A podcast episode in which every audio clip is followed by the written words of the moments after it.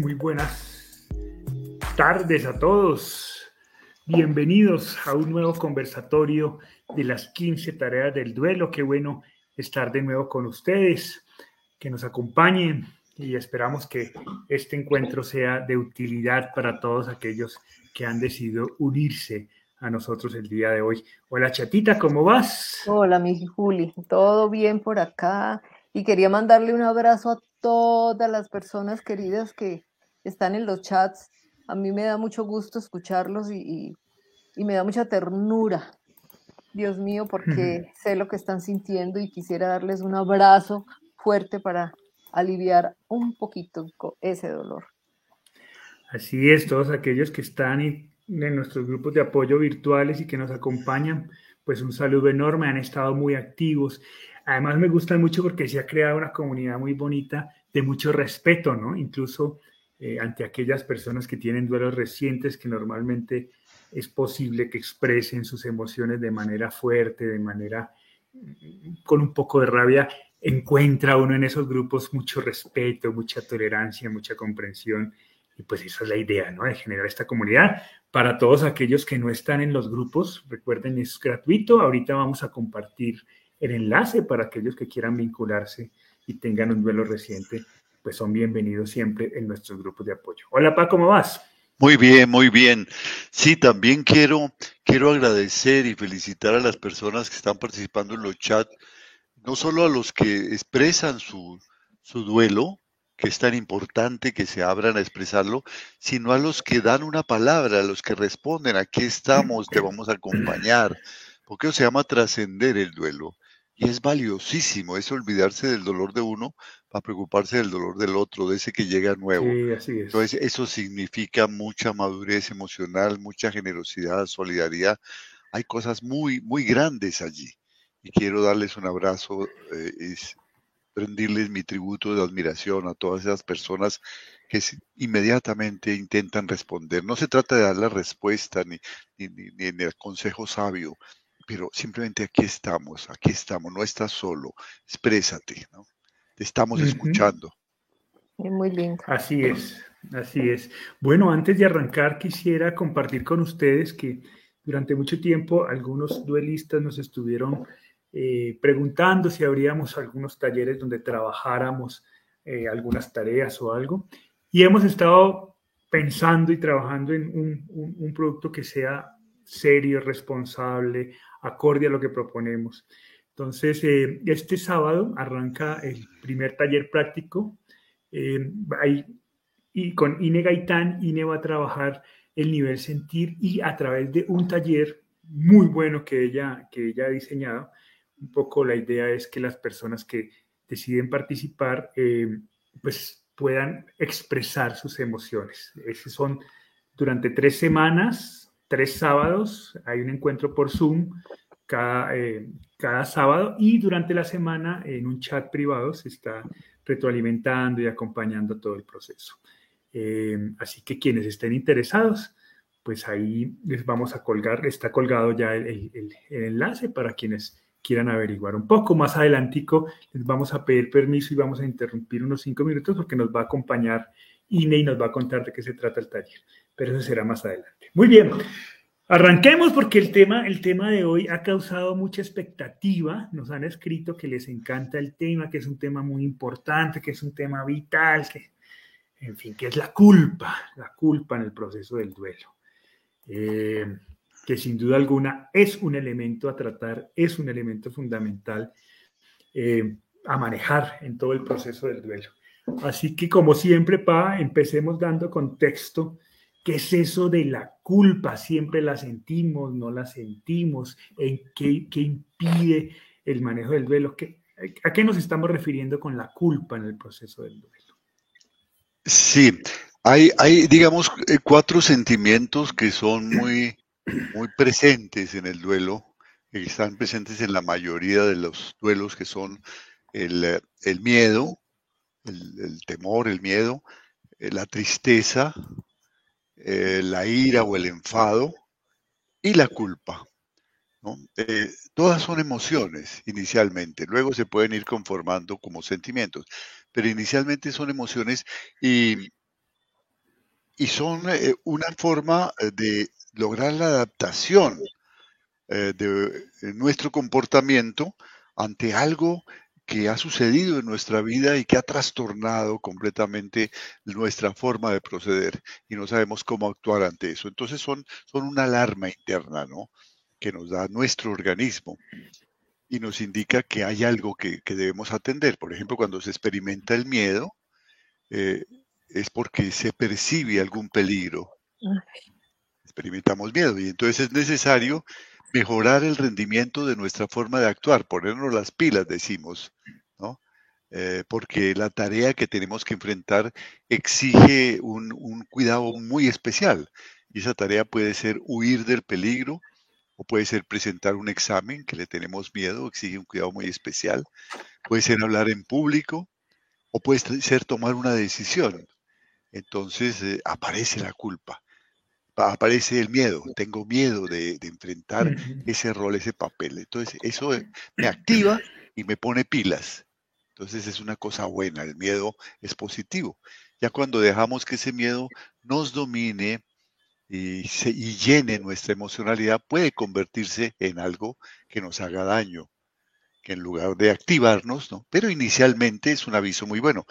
La tristeza, por ejemplo, que siempre está eh, pendiente en el duelo, eh, eh, surge cuando se experimenta una pérdida significativa. Ante una pérdida significativa, necesariamente experimentamos tristeza. Es inevitable que experimentemos tristeza. Y, y, esa tristeza tiene un sentido muy, muy profundo, porque esa tristeza mueve a la compasión mueve a las personas que están en nuestro entorno a acompañarnos, a estar con nosotros, a, apoyarnos, a abrazarnos, a estar allí. ¿no? Llamamos al, entorno. Y, y también eh, con la tristeza llamamos al entorno y las personas se sienten llamadas al ver a la persona triste.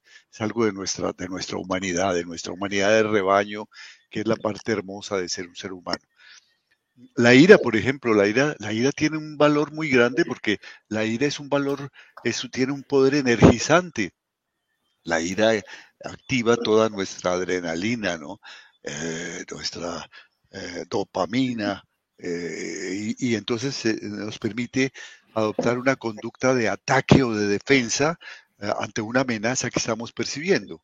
Entonces, nos sentimos, la ira nos pone y activa muchas cosas que vamos a hacer inconscientes que si no estuviéramos eh, embriagados de la ira, las tendríamos que pensar y al pensarlas las haríamos demasiado tarde y el ataque posiblemente nos subyugaría. Pero al hacerlo así lo hacemos como un acto reflejo. Y la culpa es igual. La culpa eh, permite el reconocimiento de algo que supuestamente hemos hecho mal. Digo supuestamente porque la mayoría de las culpas que se generan en el duelo nacen de algo que supuestamente eh, hemos hecho mal. Y eso hace que busquemos, eh, que intentemos reparar el daño que supuestamente hemos hecho. ¿no? Cuando verificamos que evidentemente hemos hecho el daño, buscamos repararlo o, o buscamos desistir de esa culpa porque nos damos cuenta que el daño no existe que no existió daño, como la mayor parte de veces sucede en el caso del duelo. Entonces, ese es el, digamos, el, el origen de la culpa, ¿no? La culpa es ese sentimiento de, de, sentir que algo, algo hemos hecho mal, que ha dañado a alguien, le ha producido una pérdida a alguien. Mira que Dinora Fonseca nos comparte eh, su sentimiento de culpa, por lo menos el, origen de él, ¿no? Que es un poco relacionado a lo que tú nos estabas contando, papá.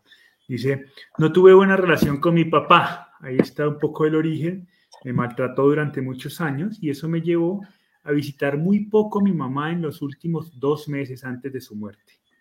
Me armé de valor e iba a diario. He lamentado mucho no haber estado más tiempo con ella. Y me imagino que siente culpa por no por no haberse armado de valor antes, sino visitarla antes. ¿no? Ese es un ejemplo claro del proceso de culpa durante el duelo, ¿no? Ajá.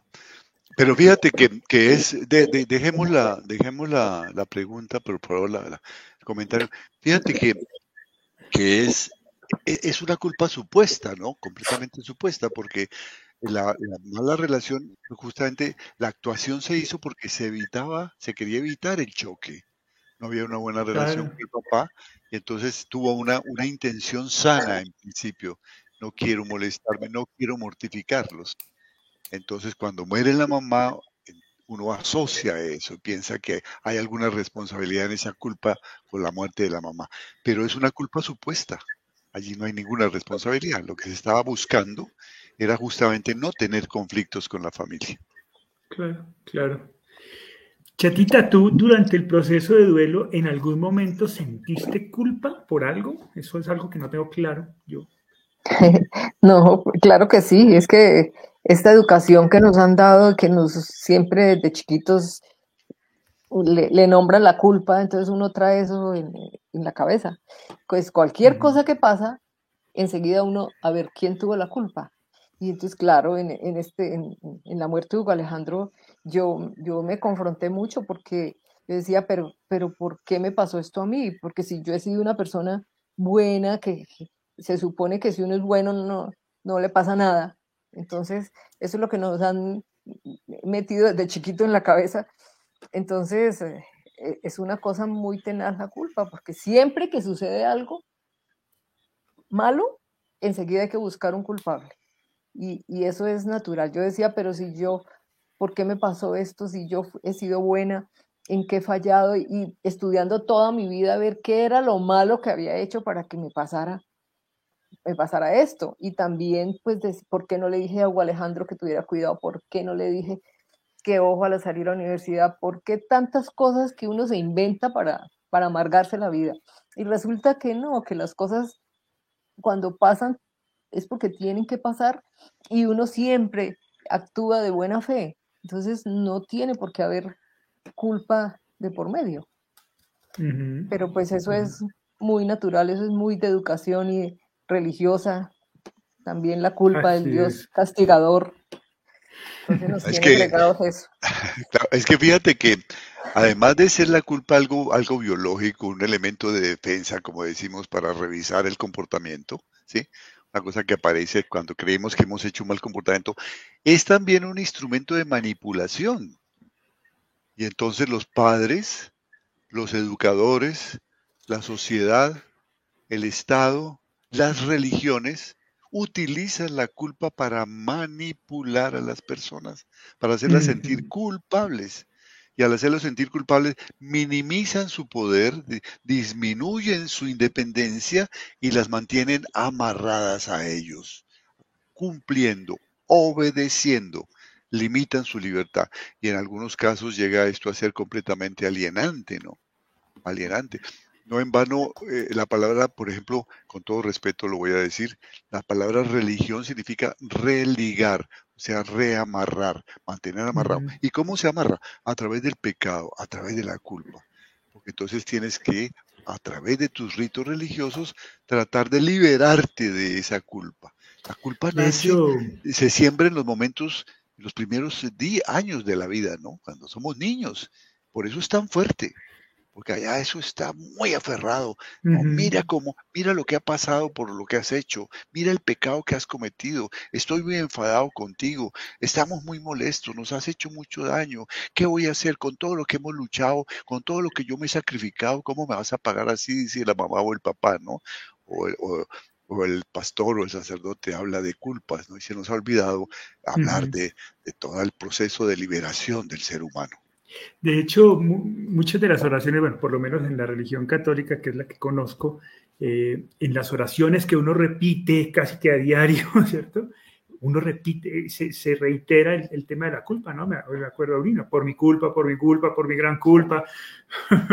siempre está insistiendo. La palabra está ahí metida. Siempre se está insistiendo. Entonces, digamos que una primera conclusión eh, es que podemos decir que el, el sentimiento de culpa en el proceso del duelo, uno, es natural, ¿cierto? Y es natural por un tema cultural. Sí. ¿Cierto? Es porque así nos han educado, porque ante cualquier acontecimiento, ante algo que pase que está fuera de nuestro control, eh, por la cultura, por nuestra educación, tenemos una tendencia a buscar culpables. Pero además es, pero además, además se tiene, tiene, es un mecanismo de defensa. Fíjate que en principio está en nuestro interior, en nuestra biología, porque es algo que nos permite revisar un comportamiento para corregirlo o desecharlo si creemos que no tenemos parte en eso. Es, es bueno, es un, un, movimiento de alarma. Lo que pasa es que eso que está en nosotros se manipula en la educación y se convierte en algo dañino, como muchas cosas, como la tristeza, ¿no? La tristeza es buena, la tristeza es necesaria, pero se puede manipular también, haciéndote sentir triste. Eh, y no te da tristeza lo que has hecho, ¿no? El miedo, el miedo se manipula también en los primeros años de la educación. ¿Y no te da miedo eso? Y se habla de las brujas y del coco y de la cantidad de cosas para generar miedo. Hay padres que generan miedo, hacen que los hijos les tengan miedo. Hay educadores que generan miedo. La ira, la ira se manipula también.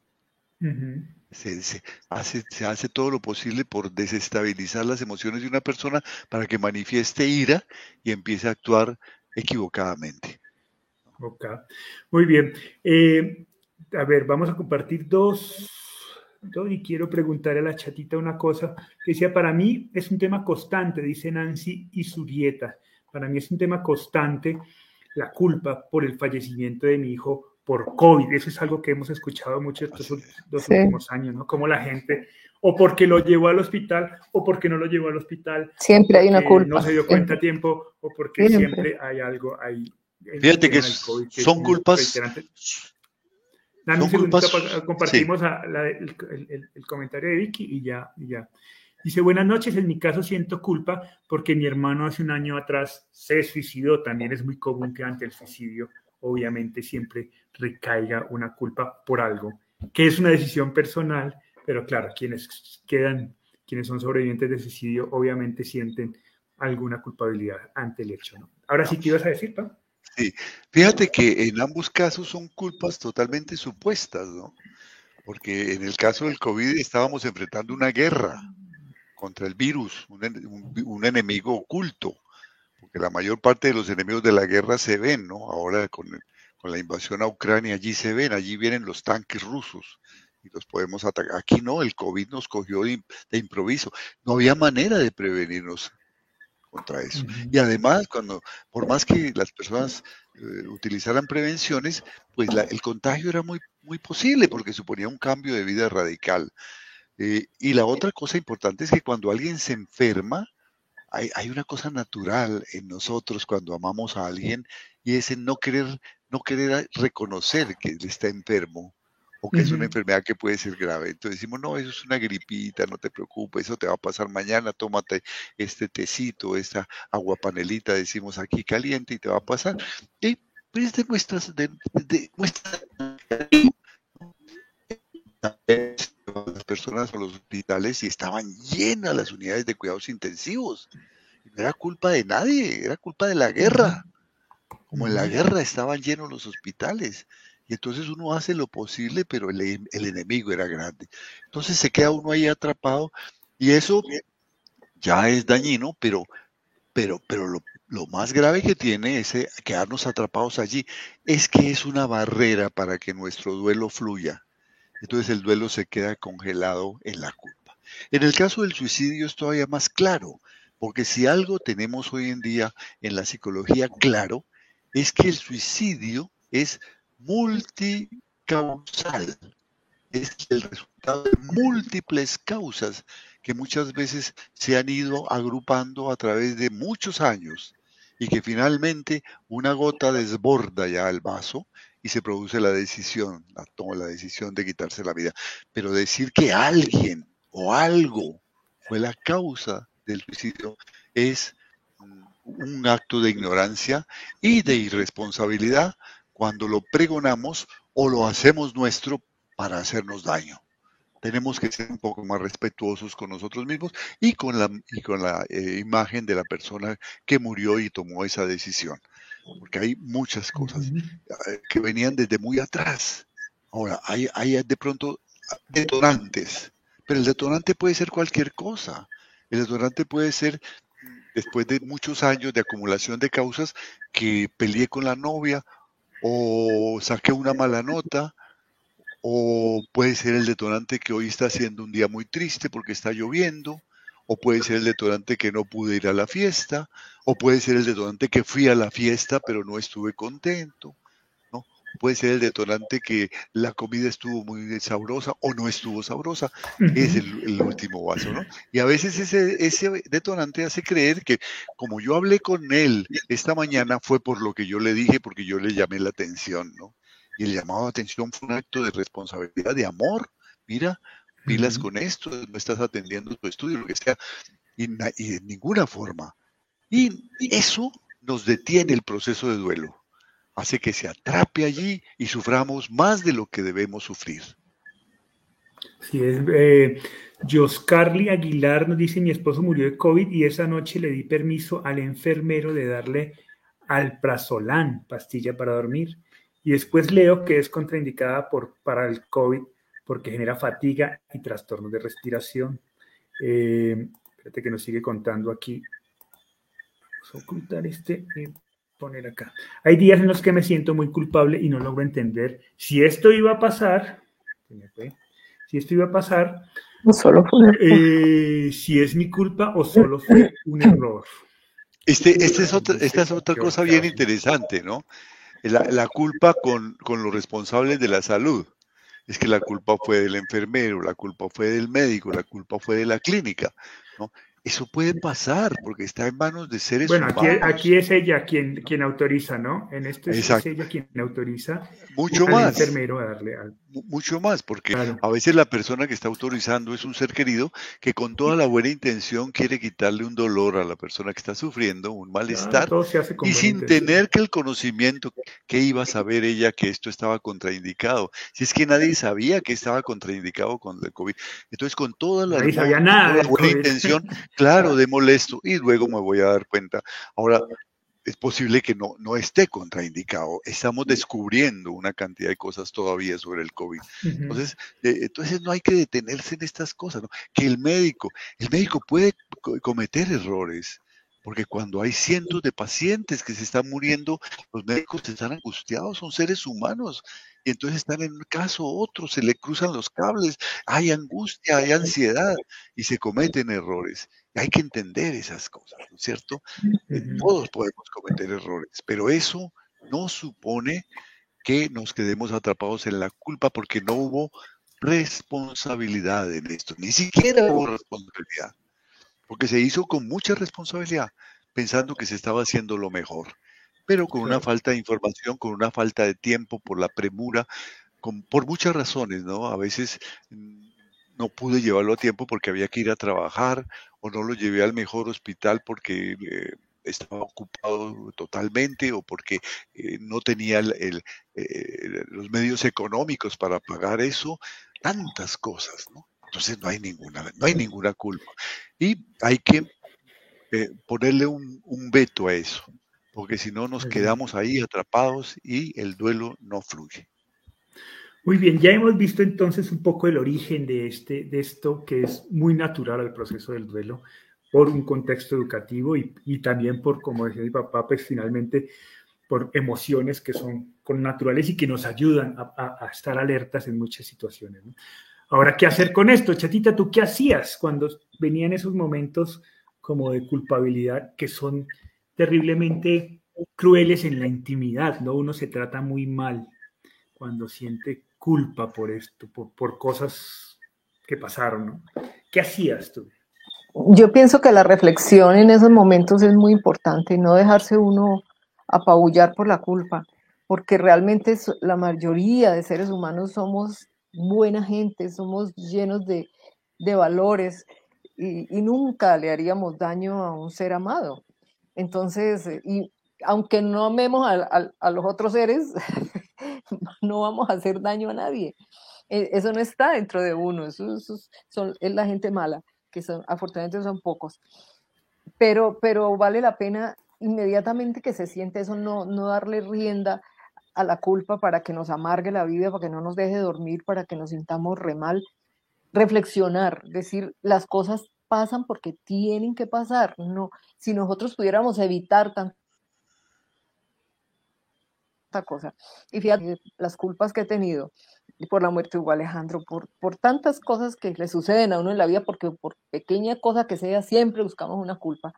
Ahora que, que estábamos con lo del COVID y me, y me dijeron que, que había estado cerca una persona de COVID, y, que ustedes dos, eh, eh, Mile y tú, estaban aquí con nosotros, a mí casi me mata eso, me, me dañó el colon, me, me enfermé de mm. pensar que yo estuviera con COVID y se los prendiera a ustedes que tanto se habían cuidado. Entonces yo decía, eso no me lo perdonaría nunca, que les llegue a pasar a ellos algo por mi culpa. Entonces fíjate que, que eso es a diario, eso, eso, es natural en el ser humano, sentir eso y, y buscar, y buscar unas, como como algo que, que nos justifique esa, e, ese, ese, episodio que, que, sucedió, sea bueno o malo, pero entonces, entonces yo, yo pienso que la reflexión, de pensar que, que en la vida suceden cosas porque esa es la vida, porque somos libres, porque libre era Hugo Alejandro de estar saliendo de la universidad, yo no podía evitar que lo, que lo asaltaran, era, estaba haciendo algo correcto, saliendo de su estudio y eso no lo podemos evitar. Entonces, yo pienso que la reflexión y decir, no, pero eh, como que tratarnos un poquito mejor y no, y no dañarnos tanto, ponerle más, más dolor al dolor. Y, sobre todo hablas de lo del COVID y que leo y que leo muchos comentarios y que, sobre algo además que hice referencia a mi papá eh, de, de, de, esa naturaleza de negarse la realidad por ahorita que nos dio COVID en diciembre, que fue, era una gripita hasta que llegó el PCR mío, pero durante mucho tiempo fue una gripita y lo que mi papá tenía era una gripita. Y durante mucho tiempo nos dijimos que era una gripita, aunque yo estoy seguro que sabíamos que no era una, gripita. tuvo que haber una prueba para que... Y la prueba llegó ya cuando se nos había pasado, afortunadamente. Em, pero eso es como natural, ¿no? Es como un, como un instinto como de protección, de, de, negarse las cosas de la realidad y es muy natural en esto, sobre todo en algo tan delicado como lo que nos ha pasado durante estos dos años. ¿Ibas a decir algo, Pa? Sí, que la estrategia eh, que, que, nos planteaba la, la Chatica es muy cierta, ¿no? El reflexionar sobre el verdadero contenido de esa culpa cuando reflexionamos a través de, meditar o de pensar o de escribir lo que estamos sintiendo, nos vamos dando cuenta del contenido atávico que tiene eso, cómo nos, nos, educaron para ser culpables desde niños. Y lo que estamos sintiendo ahora no es culpa. El solo cambiarle el nombre es una estrategia de sanación increíble, porque entendemos que lo que estamos sintiendo no es culpa, lo que estamos sintiendo es frustración, impotencia, porque no pudimos hacer lo imposible para salvar la vida de nuestro ser querido. Pero cuando ya lo veo con la palabra frustración, ya es el, paisaje cambia completamente. La culpa es negra, la culpa tiene connotación de pecado, tiene connotación de infierno, tiene connotación de castigo, tiene connotación de algo malo, de algo dañino. La frustración no, la frustración es humana, no, somos superhombres, no nos la sabemos todas. Nosotros también somos eh, sujetos de angustia.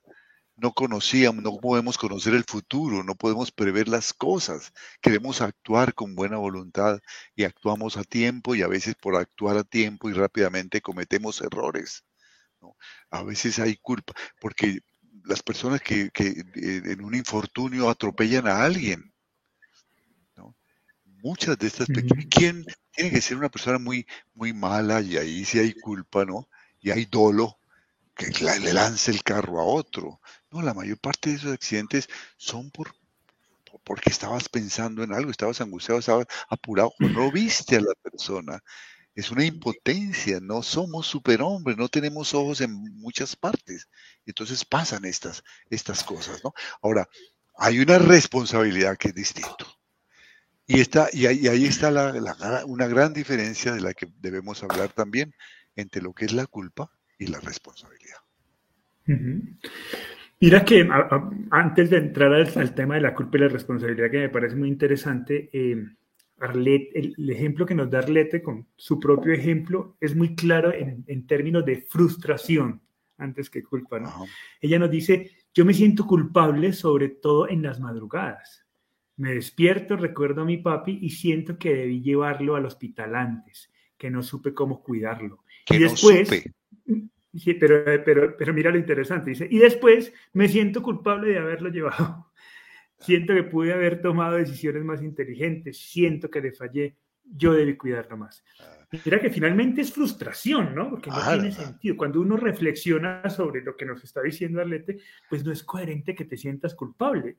Frustrada. Porque lo llevaste, porque lo llevaste, porque había, había, había mucha impotencia ante, ante un hecho como eso. Fíjate que ella nos da la clave, ¿no? Si, si hiciéramos un inventario de los comentarios que estamos en este momento teniendo en el chat, podríamos calificarlos entre aquellos que se sienten culpables por no haber hecho lo que debían haber hecho y aquellos que se sienten culpables por haberlo hecho. Sí, claro. Por ambos lados. Palos y bogas, palos y no bogas. Entonces la culpa no tiene origen en el acto. Es una, una emoción atávica que se nos fue impuesta para manipularnos y nosotros mismos nos estamos manipulando. Estamos destruyendo nuestra autoestima y al destruir nuestra autoestima no le damos pie al proceso sano de elaborar el duelo por una pérdida significativa. Mira que el ejemplo de Sonia es igual, ¿no? Cuando yo me di cuenta que mi esposo estaba enfermo de COVID, ya habían pasado varios días y yo no me di cuenta y él nunca me dijo que se sentía enfermo. Me culpé por mucho tiempo porque no me di cuenta. Me sentía responsable de su muerte y eso no me dejaba estar Imagínate, es como pedirle al ciego que por qué no ve. No me di cuenta y no me di cuenta por muchas cosas, porque no eras médica, porque no, no eras experta, porque había muchas cosas que atender en la vida, porque, porque uno nunca se imagina que las cosas sean graves, no, no va a pasar nada. ¿no? Entonces, es, ¿por qué viene eso? Por la manipulación de que fuimos objetos en nuestra primera niñez, de sentirnos culpables cuando algo pasa, alguien tiene que ser culpable. Eh, el médico, eh, el COVID, la naturaleza, el destino, Dios, el Estado, alguien tiene que ser culpable. O yo, ¿no? Me acuerdo, perdóname, eh, quiero, quiero poner un, ejemplo que, nos puede ayudar simpático en, un, en, un, en, una pequeña novela de, de, de Sir Arthur Conan Doyle, en un librito que se llama Para leer mientras sube el ascensor, que es un libro humorístico, él eh, cuenta una, una, historia de un crimen en un castillo, ¿no? Entonces invitan al, al, inspector para que investigue quién es el autor de quién es el, culpable del crimen. Entonces hace todo el análisis, ¿no? Lo Agatha Christie el primer día y dice, el culpable es el jardinero. Eso lo hace por la noche, ¿no? Después de que analiza todo lo que ha observado durante el día, todas las pruebas que ha tomado. El culpable es el jardinero. Lo voy a atrapar mañana y lo entrego a la policía y por la mañana se levanta temprano para, para atrapar al jardinero y lo encuentra muerto. Entonces tiene que revisar completamente todo. A ver qué. No, no era el jardinero. Hasta que, claro, da la clave, claro, me equivoqué en esto. No, el culpable es el cocinero. Claro, ¿cómo no me di cuenta? Ahora sí, mañana temprano vengo y al otro día va y el cocinero muerto. Y así, ¿no?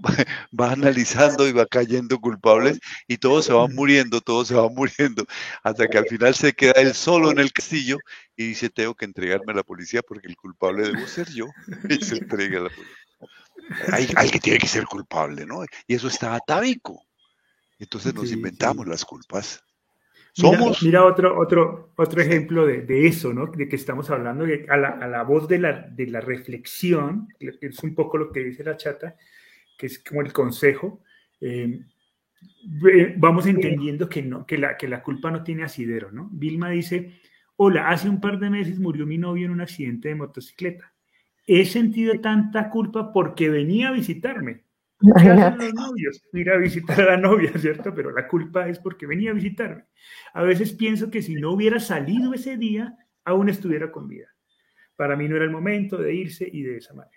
Ah. Pero una vez más, a la voz de la reflexión, de aterrizarlo de manera objetiva, dice uno, no tiene sentido lo que estoy diciendo. ¿no? Y posiblemente... Es que me vino a visitar, pero es que Ah, posiblemente si no viene a visitarla le va a reclamar la culpa de no venir a visitarla. ¿no? Claro, no, esas cosas es decir, Lo que queremos es tal vez dejar claro que esta culpa tiene una raíz atávica en un proceso manipulador de la familia, de los educadores, de la sociedad, de algunas religiones que para religar a la gente, para manejarla, para someterla, crearon la culpa. En psicología, cuando analizamos por qué las personas hacen, eh, actúan, llegamos a la conclusión de que definitivamente no existe la culpa. aún, y es muy difícil en el caso de los de los de los eh, de los homicidios estos múltiples, ¿no es cierto? Cuando, cuando se va al fondo, encontramos que tal vez en esos casos es en donde menos existe la culpa, porque son personas que están totalmente trastornadas, ya no son responsables, no son conscientes, viven en un mundo totalmente fuera de la realidad, son enfermos mentales. No siempre. Algunas veces hay, hay unas culpas, por eso el Estado y la ley las castigan, ¿no? Entonces vamos a, recapitular, porque este tema de la culpa es bien, bien, bien complejo. Entonces, una es, la culpa surge como algo atávico, como algo cultural, ¿no? Que, que nos han implantado desde pequeño. Segundo, eh, una manera de combatir la culpa es reflexionar sobre ella, poco argumentar sobre por qué estoy sintiendo esto y si ese sentimiento realmente tiene un asidero lógico, coherente. Segundo, mi papá nos ha dado un consejo y es reemplacemos la palabra culpa por frustración. En muchas ocasiones lo que sientes no es culpa, lo que sientes es frustración, pero lo enmascaramos a través de la culpa. Y la frustración digamos, da, una mejor pista sobre cómo trabajarlo, cómo hacer. Voy a compartir dos comentarios de dos personas que nos cuentan eh, sobre, sobre cómo han manejado, algunos no han sentido culpa porque han entendido su velo de otra manera, otros, otros la sienten y la han manejado de determinada forma. Dice Mariam González, yo no siento culpa desde que él se fue.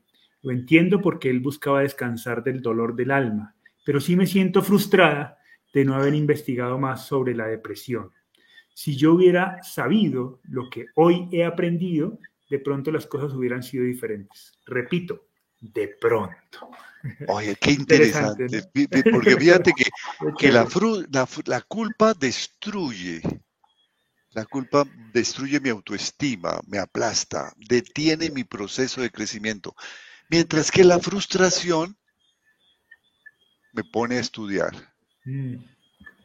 Ah, tengo que aprender más sobre el tema. Me siento frustrado no haber sabido a tiempo, pero no hay culpa. Es que no, no, soy, no era especialista. Yo no que iba a pensar que mi, ser querido se iba a tomar la decisión de quitarse la vida. Me pasaba por la mente. Entonces no tenía yo por qué ser especialista en ese tema. Tantas cosas que hay para aprender. Imagínate. Y sobre todo hay una cosa, ¿no?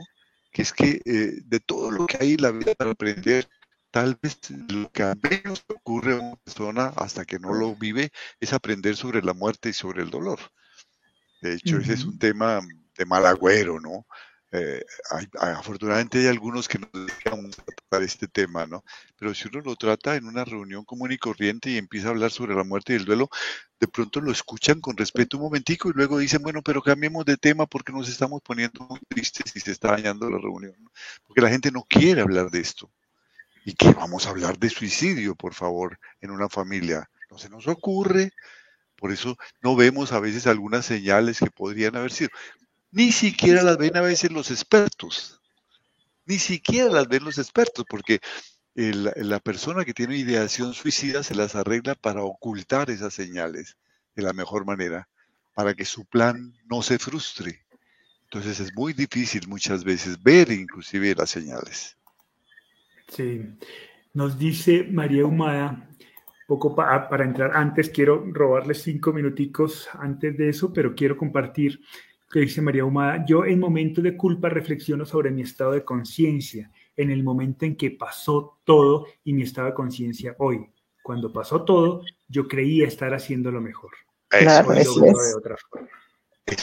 En este momento estamos haciendo con, con nuestro tiempo, nuestros conocimientos, con, nuestra energía, con nuestro dinero.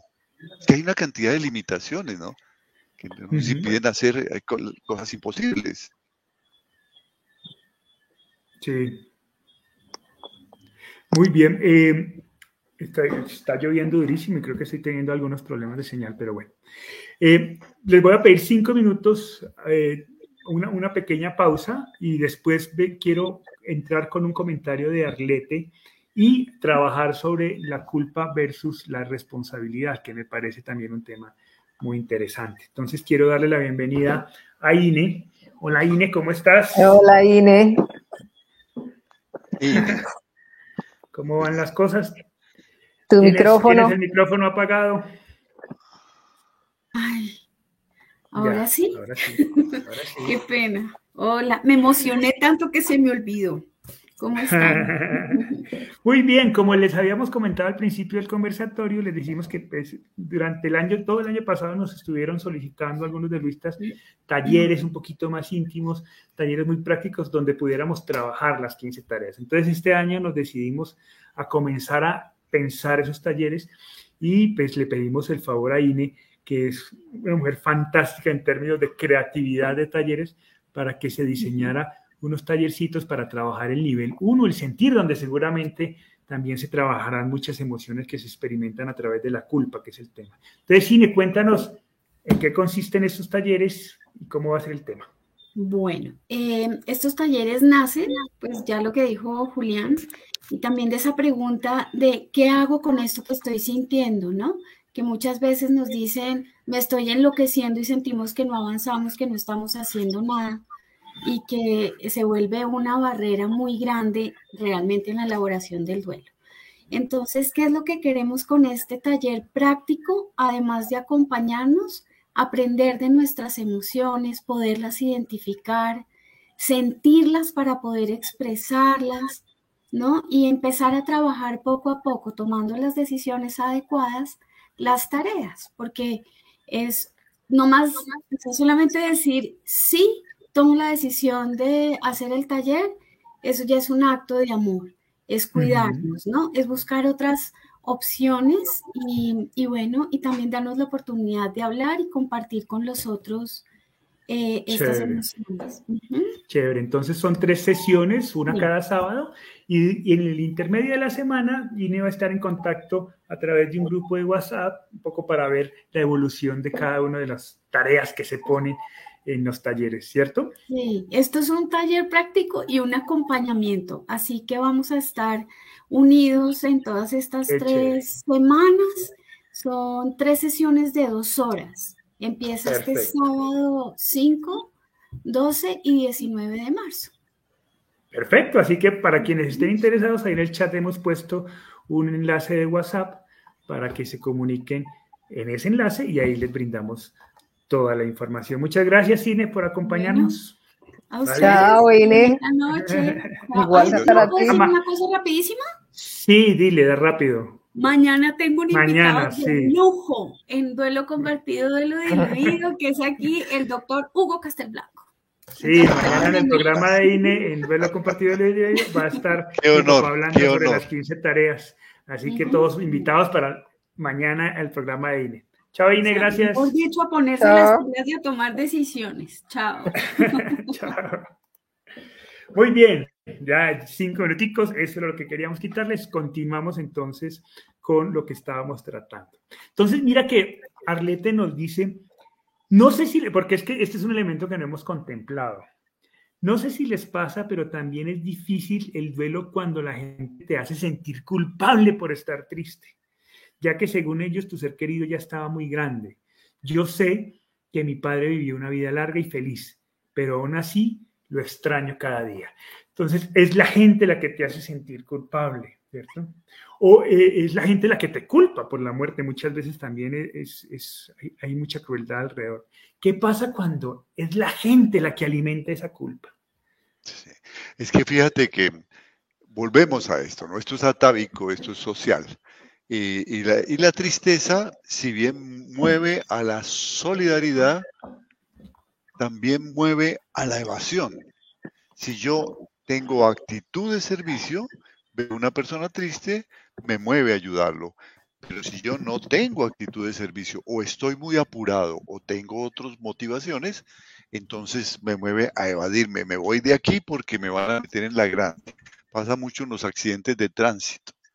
Personas que ven una persona que fue accidentada y detienen a ver cómo podemos ayudar, llevarlo al hospital, lo que sea, con todos los riesgos que eso supone. Y hay personas que dicen, pase muy rápido, yo no quiero mirar porque se me daña el día. No quiero hacerme responsable, ni siquiera de sentir. No estamos ubicados en el servicio en ese momento. Entonces pasa rapidito. Entonces, eh, e, e, esa es la, doble polaridad de la tristeza. E, es muy interesante esto de, de, disminuir el valor de la tristeza y del dolor por la edad. Muchas veces eh, eh, la muerte es una muerte prenatal. Entonces, no, pero es que ni siquiera nació, no hay recuerdos, no, y estás muy joven, puedes tener, y entonces se comete esa tremenda crueldad de no darle importancia a ser muerte. Ahora ya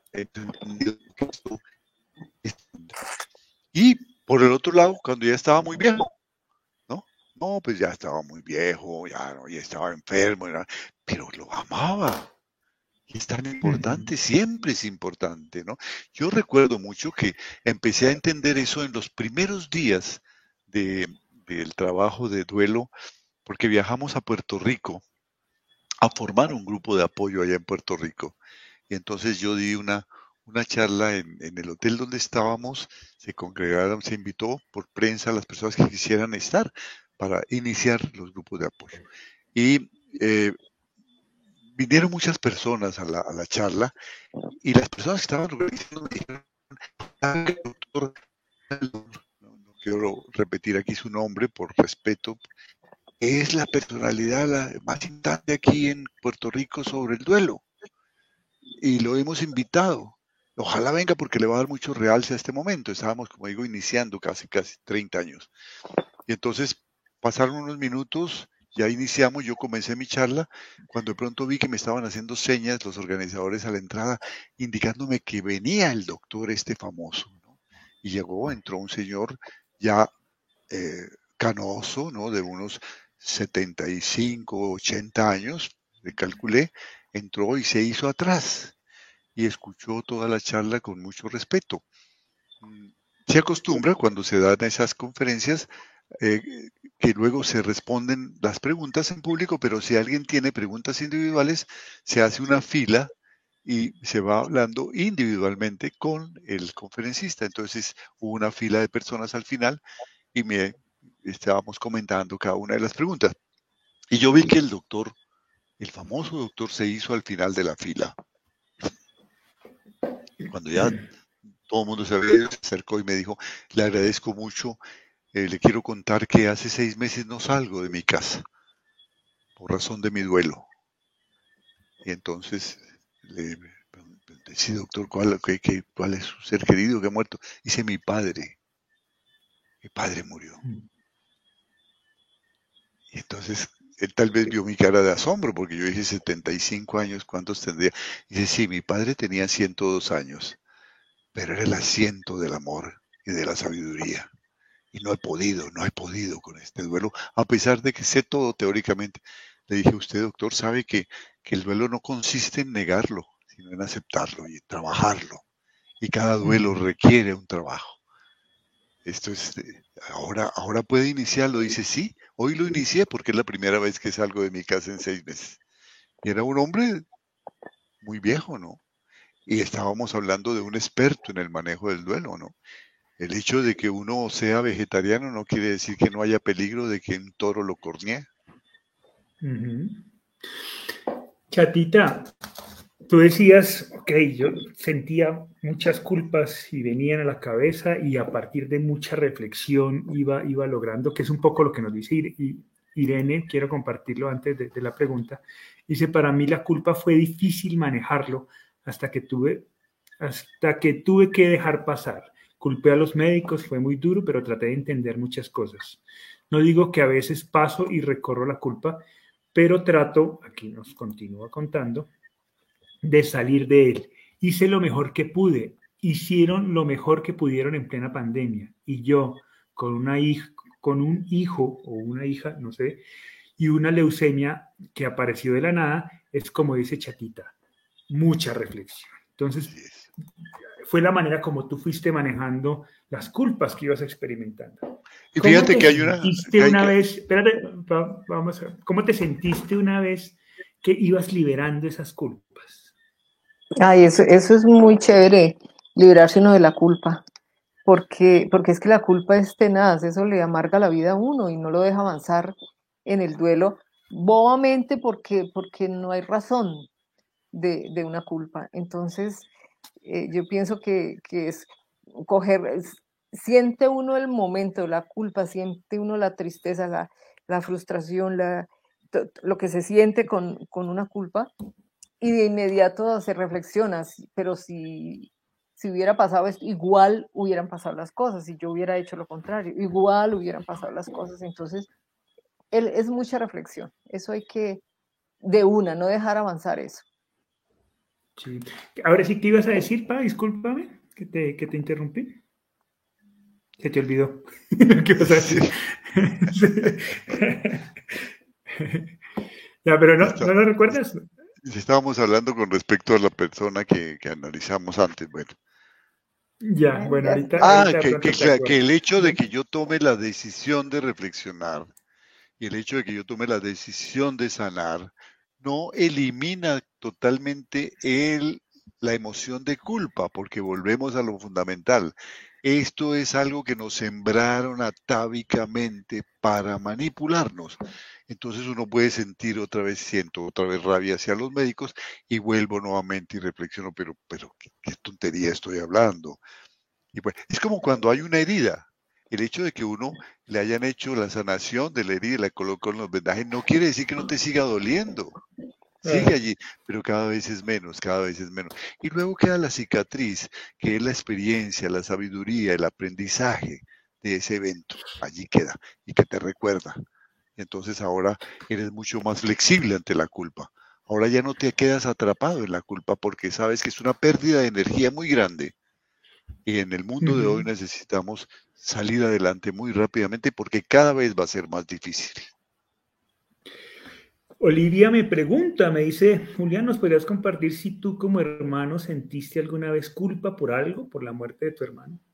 Eh, por la muerte como tal, no, en el proceso del duelo, y lo compartí en algún conversatorio, si no estoy mal, eh, y creo que fue lo más difícil de manejar de mi, de mi proceso de duelo, eh, me sentía culpable por sentirme bien, por sentirme contento, por, por sentir que, que, no, que no me sentía triste.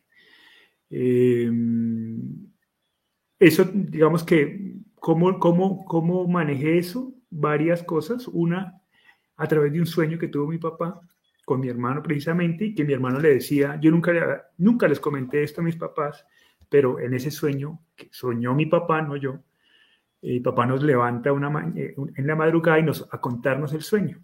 Y en ese sueño, eh, mi hermano le decía a mi papá, dile a mi hermano que por ahí, va, por ahí es la cosa, que no se sienta mal, que está chévere, que recupere su vida que esa es, esa es la actitud. Eso le decía a mi papá, y eso me ayudó muchísimo.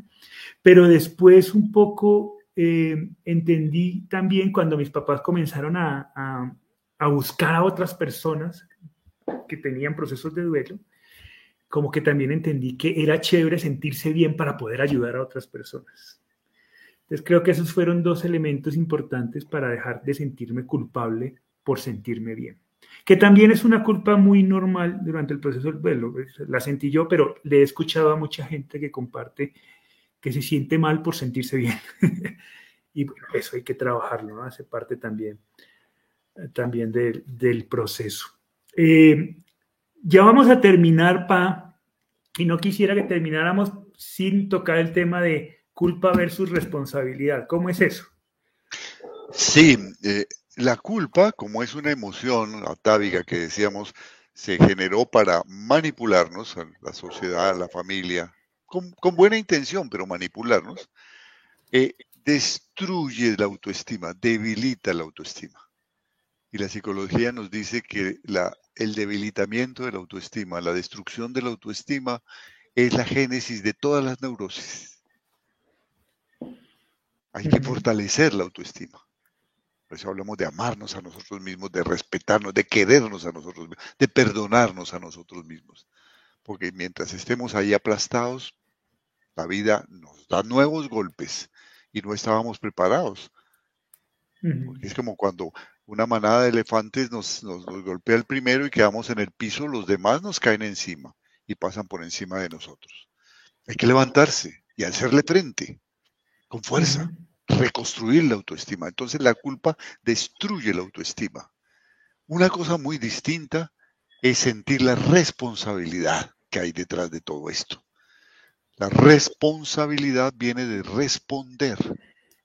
El culpable no responde, a no ser que la sociedad se lo exija.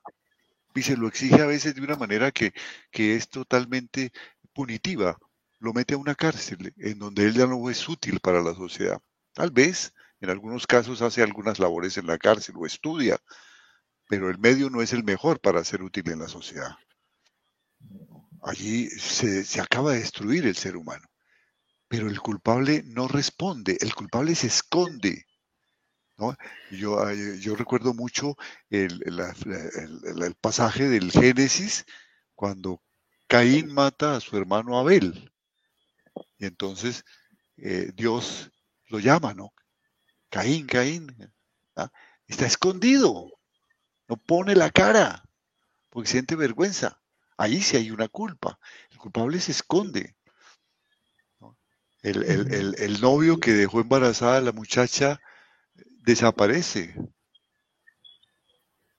porque se siente culpable o lo van a culpar.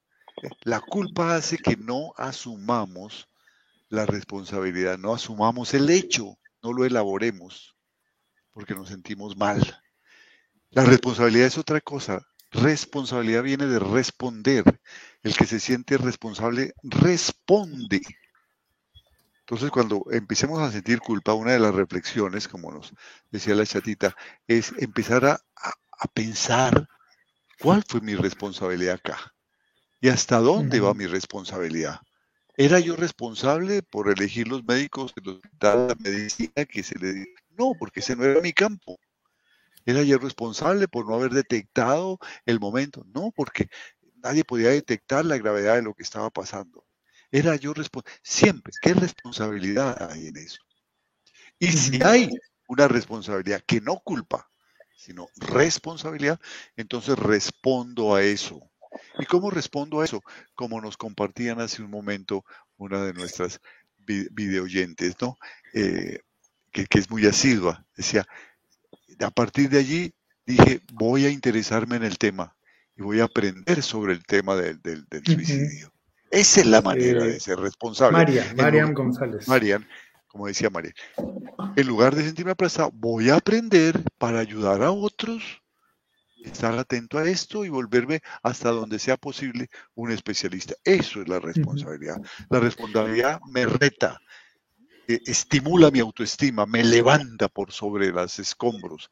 La culpa me entierra bajo los escombros. Entonces, por eso es tan grave la culpa hay un momento para sentirla, pero hay un momento para decir basta. Vamos a ver qué responsabilidad tenía ella aquí. Ninguna. Y si tengo alguna, vamos a asumirla ya mismo. Voy a poner la cara y voy a decir, esto es responsabilidad mía. Y yo estoy aquí para responder. Responder. Responsabilidad viene de responder. De hecho, eh, creo que fue la manera como finalmente terminé manejando mi culpa, ¿no? Una cosa es hacerse culpable por ser feliz y otra cosa es hacerse responsable. Y cuando lo ves desde esa manera, pues yo soy responsable de mi felicidad. Luego no tengo por qué estar sintiendo culpa si yo soy el responsable de mi vida. Entonces mi responsabilidad en ese momento era reconstruir la vida. Y parte del proceso de reconstruir mi vida era ser feliz. Y fíjate la diferencia. es diferente, ¿no? La diferencia, ¿no? Cuando yo soy responsable, entiendo que si yo no sano esas culpas, voy a seguir perdiendo. Claro, claro. Claro, como, como responsable, yo tengo la obligación de ser feliz. Como culpable, estoy pecando al ser feliz. Ajá. Y soy sucio. soy una persona que tenga que esconderse. Siento vergüenza. Juli, ah, ah, hay algo que yo aprendí en mi duelo con tanta lectura que hice al, al inicio de Tony de Melo, donde decía, nadie es tan importante que logre, que logre quitar tu paz interior. Y eso lo digo para responder a, la pregunta de la persona que decía que, que, los demás la estaban haciendo sentir culpable. Entonces, nadie es tan importante que logre quitar nuestra paz. Así es, y con esa frase entonces terminamos el día de hoy. Muchas gracias. La próxima semana vamos a tener una invitada especial que se contactó con nosotros a través de estos conversatorios, nos quiso contar su historia y nos pareció muy interesante para tratar el tema del aplazamiento de los duelos. Es una mujer muy interesante de México. Eh, que esperamos que también brinde muchas luces a muchos de ustedes en ese proceso. Así que no se pierda el conversatorio de la próxima semana. Vamos a estar los tres un poco hablando y charlando con, con esta mujer maravillosa que ha sido generosa al compartir su historia en este espacio. Por hoy no es más. Muchas gracias. Gracias, chatita. A ti, mi Juli. Un abrazo para todos. Gracias a todos. Gracias, y eh, los invitamos a asumir las responsabilidades y sanar sus culpas. Así es. Muy bien. Un abrazo para todos eh, y nos vemos dentro de ocho días. Chao, chao.